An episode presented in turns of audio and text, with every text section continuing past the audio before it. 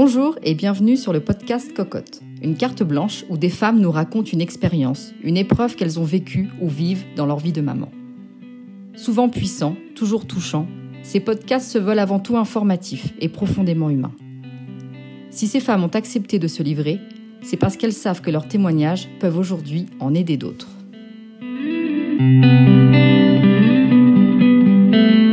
Pour ce nouveau podcast, nous accueillons une femme qui nous raconte les difficultés, les obstacles, mais aussi les joies de son parcours PMA. Un parcours qui a fait d'elle la maman d'un petit garçon de deux ans et demi et d'un second dont elle est actuellement enceinte.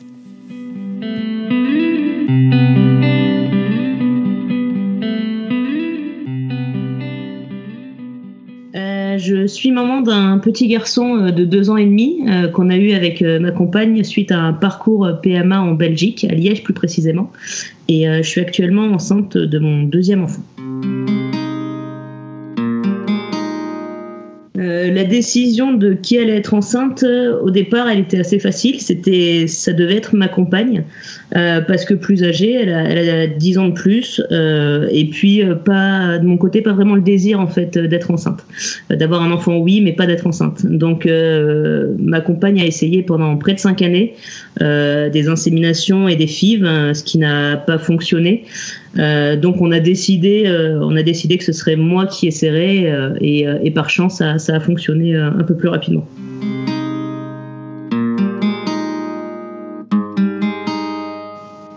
on ne savait pas trop en fait, euh, on ne savait absolument rien en fait sur la PMA. Euh, on savait simplement qu'elle n'était pas possible en France, donc on a commencé à se renseigner sur internet sur les pays qui pouvaient pratiquer la PMA pour euh, pour les couples homo. Et on a retenu trois pays, même si même s'il y en a un petit peu plus en Europe. on, on a retenu l'Espagne, la Belgique et les Pays-Bas. on a tout simplement fait les démarches d'appeler les cliniques qu'on avait trouvé sur Internet pour essayer de comprendre un petit peu les process, euh, comment ça fonctionnait, euh, etc., niveau logistique, comment s'organiser aussi depuis la France. Euh, les Pays-Bas, on les a vite mis de côté, surtout à cause des problèmes de logistique, et puis financièrement, c'était très cher. il restait de l'Espagne et la Belgique, et là, il y a eu un point déterminant dans notre choix. Euh, en Espagne, en fait, euh, il n'y avait la possibilité d'avoir que des donneurs anonymes, c'est-à-dire que euh, le donneur est anonyme, notre enfant n'aurait jamais pu savoir qui était son donneur. Alors qu'en Belgique, on a eu ce choix de donneurs semi-anonymes, c'est-à-dire qu'à 18 ans, notre fils, s'il le souhaite, pourra avoir un contact avec son donneur. Et ce choix nous a paru hyper important parce qu'on voulait bah, on voulait pas lui enlever cette décision-là. Euh, il souhaite euh, le connaître, euh, il souhaite avoir un contact avec lui, et eh bien il a la possibilité. Il ne souhaite pas le faire, et eh bien voilà, il sait qu'il a la possibilité de le faire, et ça c'était c'était vraiment déterminant. Ensuite, sur la Belgique, ben, la Belgique a évidemment plusieurs cliniques hein, dans plusieurs villes. et notre choix, là, s'est arrêté sur la clinique de Liège, qui s'appelle la Citadelle, euh, tout simplement pour des raisons de délai. Euh, en fait, on avait contacté des cliniques à, Bruxelles euh, qui sont très demandées par bah, notamment les, couples et les femmes françaises. et en fait, les délais étaient vraiment très longs. On était sur, de, de, mémoire, c'était un an, un an et demi avant de pouvoir faire en fait une première insémination. Donc Liège, on avait moins ce problème. Euh, et on a pu avoir un rendez-vous très rapidement d'ailleurs à Liège, euh, puisque le premier rendez-vous euh, consiste à faire un petit peu un profil psychologique et à étudier les motivations du couple. Donc on s'est rendu à Liège pour, bah, pour un petit peu parler de notre projet à l'équipe sur place. pourquoi on souhaitait avoir un enfant. je pense que c'est aussi une façon de, voir la motivation du couple, de se rendre à Liège de se rendre à Liège dans, des conditions euh, voilà, où on ne fait pas d'insémination. Donc, euh, comprendre si, euh, si le couple est vraiment motivé ou si c'est ou si c'est juste un caprice.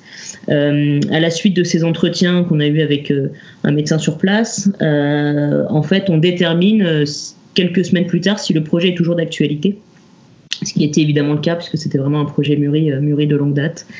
et de là, donc, a commencé le process, le process d'insémination. Donc euh, la chance qu'on a eue, c'est qu'en France, on a été euh, suivi par, euh, par une gynéco qui, bah, qui a compris, qui nous a suivis aussi dans notre projet. on n'a pas eu à se cacher en fait de ce qu'on faisait, où on le faisait, donc les choses étaient claires. Parce que bon, c'est quand même voilà, le process est, très compliqué à ce niveau-là quand en France on doit on doit mentir sur tous les examens qu'on fait, etc. Pourquoi on le fait, euh, voilà. Donc c'est très important d'être accompagné par quelqu'un qui est dans le coup entre guillemets et, et qui vous accompagne et qui vous soutient dans la démarche. Donc la démarche, le process d'insémination, il consiste en fait au moment du cycle en fait à faire des piqûres euh, des piqûres d'hormones hein, un petit peu euh, comme comme on voit à la télé euh, les petites piqûres dans le ventre pour pour stimuler pour stimuler nos ovules. La première chose à faire avant toute piqûre, avant tout traitement, avant toute insémination, c'est déjà de vérifier qu'il n'y a pas de problème de stérilité chez la femme. donc on a toute une batterie d'examens à faire en, en France, plus ou moins agréables, pour tester notamment la perméabilité des, des trompes euh, pour euh, euh, vérifier que les analyses sanguines sont, bonnes, etc. Donc un frottis, voilà, toute une série d'examens qui permettent déjà de vérifier que, que le projet est viable et que la femme est, fertile et qu'elle n'a pas de problème à ce niveau-là. Donc ça, c'est une des premières choses. Une fois que tout ça est validé par, par la Belgique, on peut commencer le process. Donc bah, là, il suffit il suffit de démarrer au, cycle. Euh, voilà, dès qu'on a dès ces règles, on prévient la Belgique euh, euh, qu'on vient d'avoir ces règles et là ils nous disent bon bah voilà, voici le traitement, vous le commencez à telle date, vous commencez les piqûres. les traitements d'insémination sur les, piqûres d'hormones sur les traitements d'insémination sont sont assez faibles quand on n'a pas de problème de fertilité. c'est sûrement plus compliqué pour les femmes qui ont des problèmes parce que les dosages sont plus forts. Dans notre cas, n'ayant pas de problème de fertilité, euh, c'est des petits dosages qui n'ont pas, en tout cas à notre niveau, que ce soit mon épouse ou moi, qui n'ont pas impacté euh, vraiment notre quotidien. Voilà. Euh, le seul impact, c'est d'être à heure régulière à la maison pour faire la petite piqûre qui reste bien dans le frigo toute la journée. donc une fois qu'on a fait ces traitements, là, ça devient un petit peu le moment délicat puisque puisqu'en fait, on doit pouvoir se rendre en Belgique euh, dès le lendemain. C'est-à-dire qu'à partir du moment où on a fait l'écho, on se rend compte que on a bien réagi au traitement, euh, qu'on est bien dans la phase d'ovulation, en tout cas de préovulation, euh, on passe un petit coup de fil à la Belgique pour leur envoyer les, les, examens et là ils nous disent bon ben voilà ça se passe demain. C'est là où la logistique est, et vraiment, je parle beaucoup de logistique parce que parce que c'est c'est ce qu'on retient beaucoup finalement de de tout ça. C'est c'est compliqué. Voilà, c'est compliqué de se rendre dans un pays étranger, euh, de gérer avec euh, quand on est salarié, de gérer avec son patron, de partir euh, de partir à midi du travail pour prendre un avion à 14 heures qu'on n'a souvent pas réservé puisqu'on le sait au dernier moment. Voilà, c'est aussi ça fait aussi partie de l'excitation du projet hein, parce qu'on parle beaucoup de difficultés, mais faut aussi se dire que ben voilà derrière l'espoir d'avoir un enfant et à toute cette excitation en fait quand on sait que c'est le moment de partir. Euh, donc euh, voilà, c'est toute une gestion qui est euh, qui est optimisée. Et donc une fois qu'on a fait ces examens, voilà à midi la Belgique nous dit bon ben voilà ça se passe demain. Donc si on a la chance d'avoir un vol direct on le prend. Si on peut s'y rendre en voiture on s'y rend en voiture. Ensuite ça a déterminé en fonction de chacun. Mais voilà pour notre part à, midi, on savait qu'à 14h, on prenait l'avion et que c'était pour le lendemain matin. donc ensuite, on arrive le lendemain en Belgique. Euh, et puis, euh, et puis ben, là, on attend, comme beaucoup de femmes, d'ailleurs, on a été, on a été surprise de voir le nombre de couples de femmes qui, euh, bah, qui avaient recours à, à ça. Donc une fois en Belgique, ça se passe euh, finalement euh, assez euh, assez rapidement. on est, on attend avec d'autres femmes qui attendent d'être inséminées. on rentre dans une petite salle. Alors évidemment, on s'est présenté avant pour dire qu'on est là. il y a toute une étape de décongélation du, du sperme. donc on doit attendre que le sperme soit décongelé. Et ensuite, tout simplement, on rentre dans une petite salle euh, on met les pieds sur les étriers et puis euh, le sperme est injecté et, euh, c'est un mythe de, devoir garder les, les jambes levées puisqu'ils nous disent c'est bon vous pouvez rentrer chez vous voilà maintenant on attend et vous nous tenez au courant d'ici deux semaines. Voilà donc ça se passe comme ça c'est finalement très rapide. Donc l'aller-retour on part vraiment pour une nuit et puis le lendemain le jour de l'insémination en tout cas on, peut déjà rentrer chez soi. Donc le process est, assez rapide et, pas et vraiment pas douloureux puisque c'est euh, c'est vraiment juste une injection de, sperme entre guillemets. Donc euh, Ça, ma compagne a dû le faire cinq fois. donc, des process d'insémination en général les chances euh, sont entre 15 et 25% de réussite en fonction de l'âge. Euh, et si ça ne fonctionne pas, euh, la Belgique peut vous proposer du coup de faire une FIV, donc fécondation in vitro. C'est beaucoup, c'est beaucoup plus lourd en tout cas dans les traitements. Tout ce qui est traitement hormonaux, les, dosages sont plus forts. et là, en fait, il y a une ponction d'ovules qui sont mis en culture avec le sperme pour créer des embryons. Euh, et euh, c'est un traitement plus lourd, mais c'est aussi un coût financier beaucoup plus important. Donc, euh, les inséminations, c'est déjà un, bah, c'est déjà un coût, hein, évidemment, que ce soit entre le voyage, les actes médicaux, l'achat, l'achat des paillettes de sperme. donc, on, nous, on avait estimé être sur un, sur un coût à 1500 euros par insémination. donc, déjà sur cinq inséminations qui ont échoué, bon, bah, c'est sûr que là, on commence à être sur un, coût important.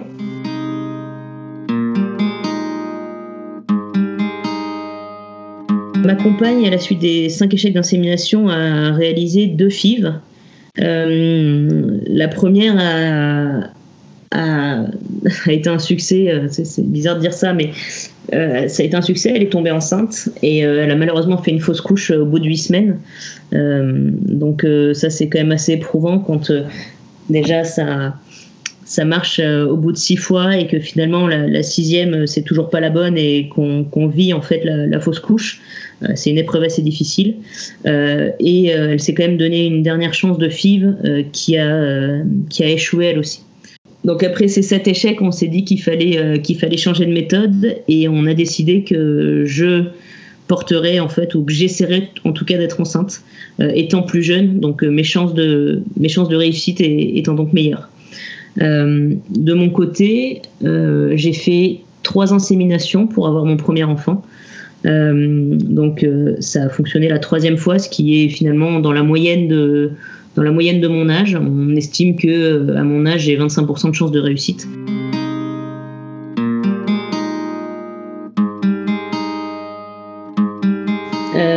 Donc on a eu beaucoup de mal à y croire que j'étais enceinte. Je pense qu'on a dû faire 10 à 12 tests de, grossesse pour, euh, pour confirmer le plus. Euh, on a du mal à réaliser. Et puis on avait aussi vécu euh, l'échec, on avait aussi vécu la fausse couche, donc on était contente mais, mais modérément, on attendait vraiment ces fameux trois mois dont tout le monde parle, cette première écho et s'assurer que, que, le bébé allait bien. Et ça a été le cas. Et, et la grossesse a été idéale derrière. Et puis et puis voilà, ce bébé qu'on attendait depuis, depuis six ans est finalement, est finalement arrivé en, février 2018.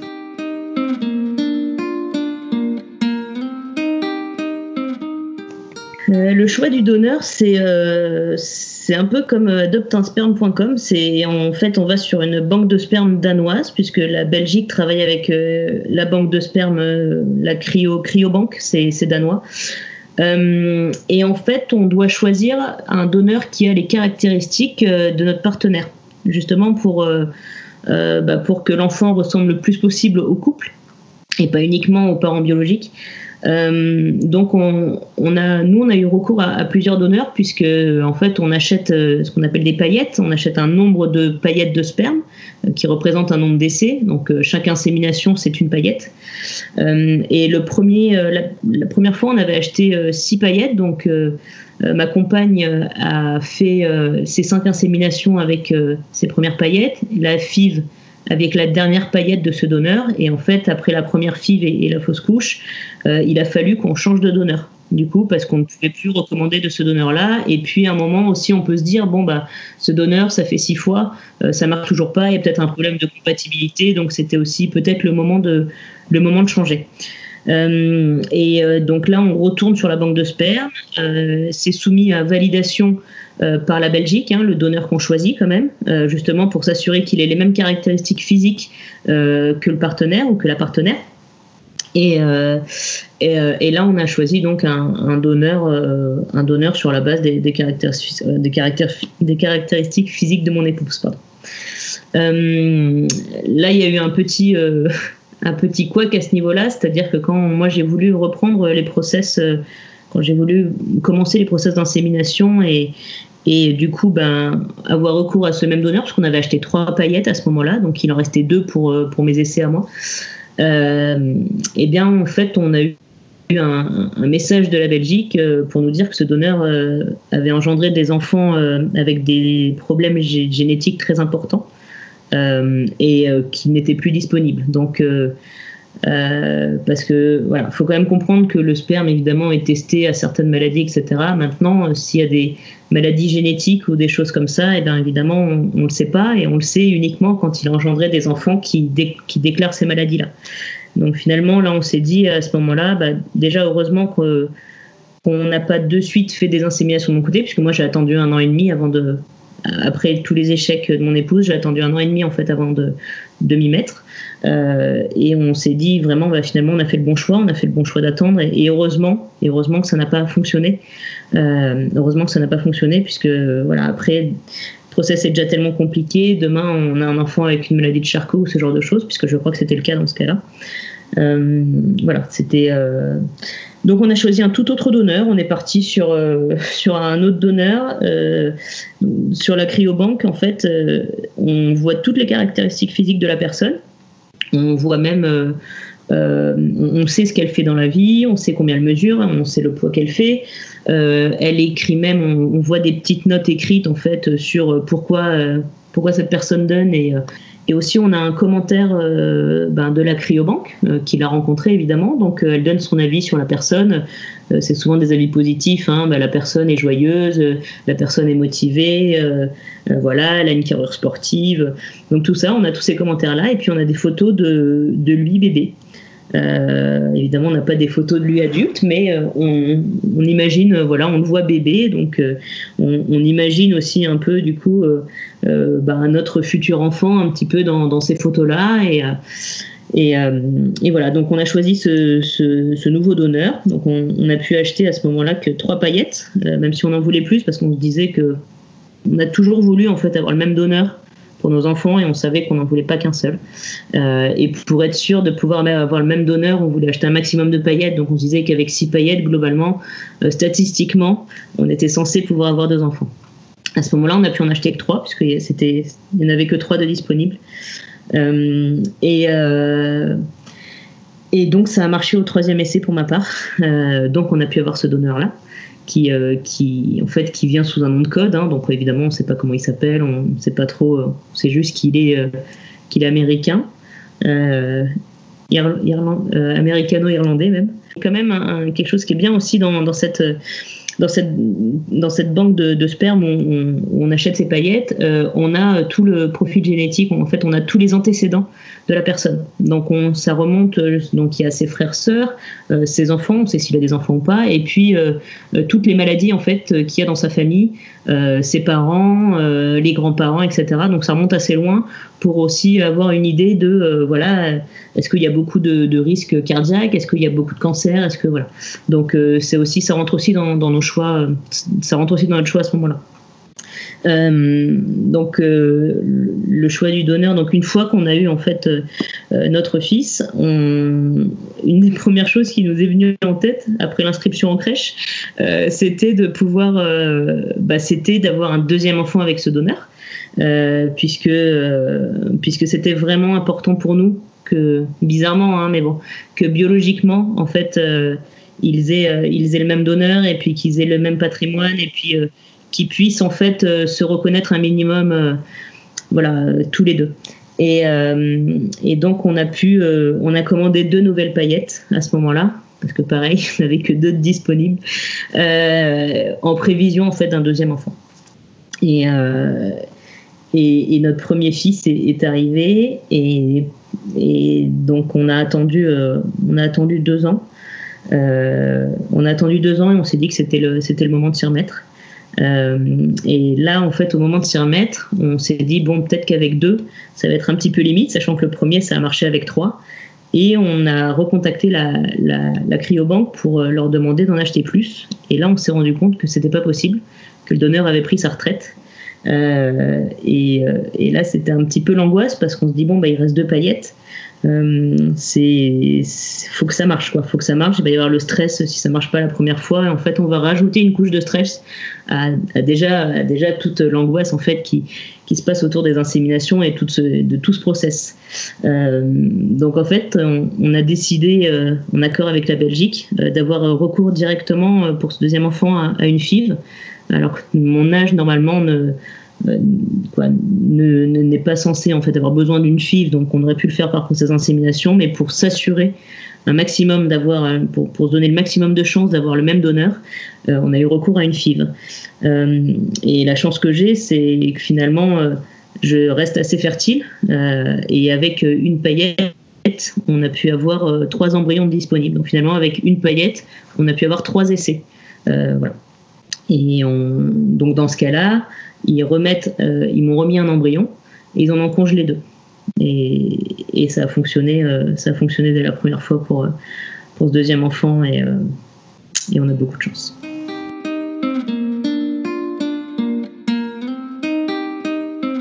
La démarche d'adoption, elle a été finalement plus simple que ce qu'on pensait, puisqu'on avait eu des, des retours d'autres couples où, finalement ça, ça, semblait compliqué.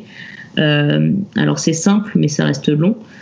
Effectivement, aujourd'hui, un, couple hétéro euh, marié euh, qui a un enfant, euh, l'enfant est inscrit sur le livret de famille, il n'y a aucun problème l'enfant est obligatoirement l'enfant biologique de la mère et du père. En tout cas, c'est comme ça que c'est comme ça que c'est en France aujourd'hui. dans le cas d'un couple d'un couple homo, évidemment, quand on arrive avec notre livret de famille à la mairie pour déclarer notre enfant couple de deux femmes, eh bien l'enfant n'est pas retranscrit sur le livret de famille, mais en fait la mère biologique un livret de famille exprès avec son enfant. Voilà. Donc euh, on se retrouve avec deux livrets de famille euh, parce qu'aujourd'hui, euh, bah, évidemment, deux femmes pour pour la France, et eh ben c'est pas c'est pas le, les parents de l'enfant.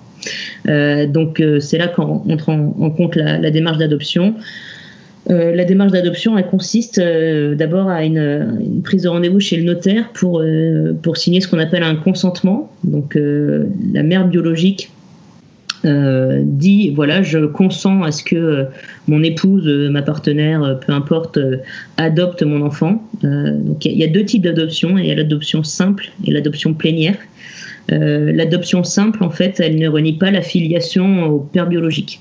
alors que l'adoption plénière, et donc dans ce cas-là, dans, le cas de l'adoption simple, ma compagne n'aurait pas eu les mêmes droits euh, sur, euh, sur notre fils, voilà, ce qui n'était pas du tout concevable. Donc on a fait une démarche d'adoption plénière euh, et j'avais entendu que dans le cas de l'adoption plénière, c'était souvent plus rejeté que l'adoption simple. Mais on a quand même voulu, nous pour nous, c'était pas concevable de ne pas faire d'adoption plénière. Et l'adoption plénière, évidemment, ma compagne a le même, les mêmes droits, les mêmes devoirs, le même rôle que moi en fait auprès, auprès de notre fils. Et, le, et, le, parent légal, on est, on est parents légaux au même titre en fait. Et ça, c'était, ça, c'était, c'était important. Donc cette démarche, donc ce document, ce consentement, en fait j'ai un délai de deux mois de rétractation une fois qu'on l'a signé pour dire euh, pour dire euh, bah non, je ne veux plus qu'elle adopte. Donc en fait, sans ce, il faut attendre ce délai de deux mois de rétractation pour ensuite faire le dossier auprès du tribunal. Donc on fait un dossier auprès du tribunal de grande instance où on, nous demande beaucoup de papiers, donc évidemment on doit être marié hein, pour, pour faire ce procès d'adoption. Voilà, donc, euh, donc on s'est marié. on doit avoir ce consentement et puis tout un tas de papiers, de documents, dont une, une sorte de lettre de motivation euh, de celui qui ou celle qui veut adopter euh, pour dire pourquoi en fait on veut l'adopter. Euh, là-dessus, on s'est beaucoup posé de questions sur est-ce qu'on doit est-ce qu'on doit mentir ou pas. Voilà. est-ce qu'on doit mentir sur la démarche, sur le fait qu'on l'ait fait en Belgique, sur ou, ou est-ce qu'on doit complètement dire la vérité et voilà. Et on a fait le choix de dire la vérité. On a, eu peur en fait que ce soit que ce soit pas accepté, voilà, le fait de dire qu'on l'a fait en Belgique finalement et que c'est illégal en France, on avait peur que l'adoption nous soit refusée, mais on a quand même fait le choix de la, vérité, puisque c'est le choix qu'on veut faire auprès de notre enfant. Et c'est voilà, veut être dans cette démarche de vérité, on veut pas avoir à se cacher. Donc, euh, donc on a décidé d'aller au bout de la démarche et de dire qu'on l'avait fait en Belgique. Euh, donc là, euh, mon épouse a, dû expliquer les, raisons de l'adoption, mais c'est un petit peu lunaire, puisque bah, finalement, c'est un projet de couple, c'est puis c'est l'évidence, mais bon, on doit quand même se justifier. Et euh, donc cette, ce dossier, on a dû l'envoyer, euh, je ne sais pas, peut-être au courant mai, et on a eu une réponse en décembre. Fait, il y a eu un, jugement, mais auquel on n'est pas convié. Euh, et en décembre, en fait, on a reçu un papier à la maison pour nous dire, ça y est, le jugement a été rendu, et puis Et puis donc voilà, un tel et le parent légal voilà, adopté officiellement en adoption plénière l'enfant l'enfant XX. Voilà. Donc ça, c'est sûr que quand on reçoit ce papier, c'est on reçoit un peu le Graal. Hein, euh, c'est c'est en fait je me dis que c'est vraiment là où on est arrivé au bout de la démarche. Euh, voilà. Donc il y a eu ce process les process pour avoir un enfant mais on, arrive au bout de la démarche quand ça y est on a enfin les deux parents légaux. Parce que bizarrement euh, pendant ces sept mois s'il y avait eu quoi que ce soit s'il y avait des décisions médicales à prendre et que, j'étais pas là elle aurait été elle n'aurait pas été en mesure de les prendre. Voilà. Elle aurait été ça aurait pas été légal qu'elle les prenne et et, voilà. Donc, euh, donc voilà. Donc en décembre 2018, euh, euh, tout était enfin en ordre et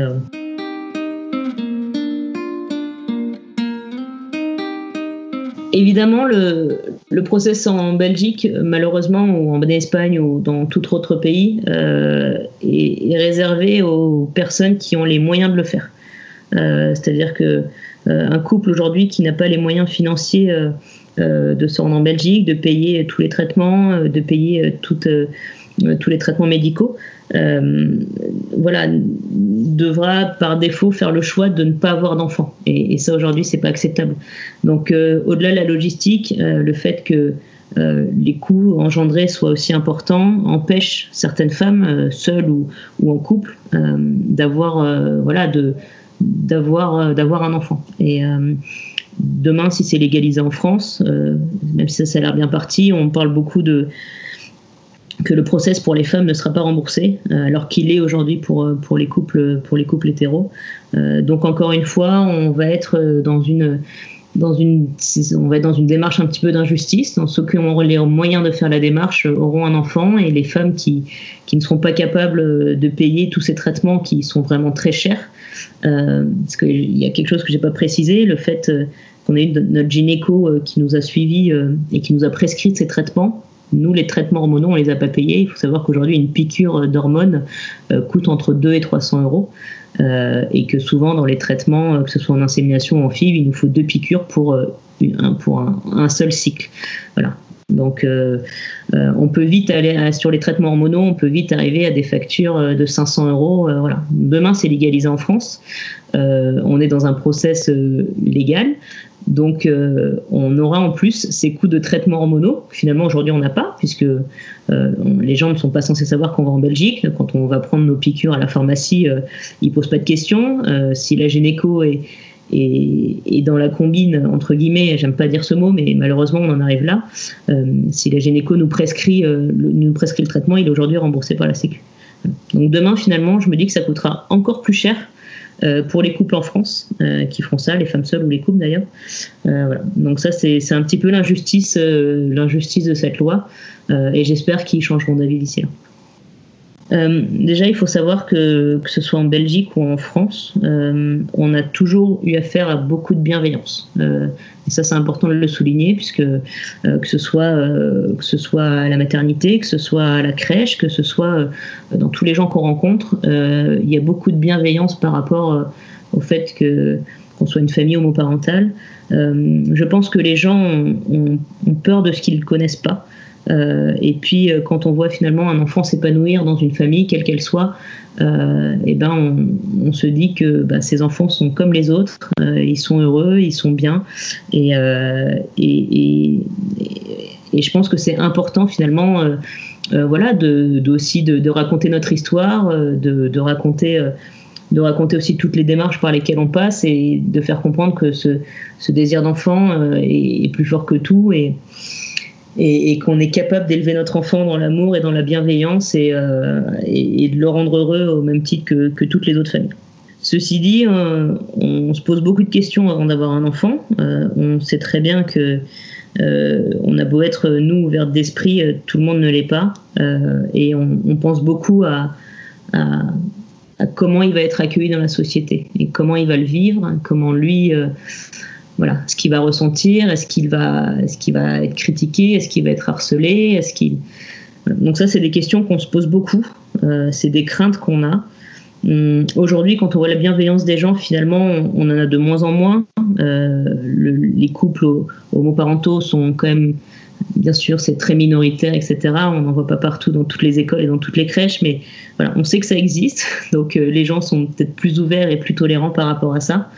Et puis, et puis la différence, la différence aussi intrigue.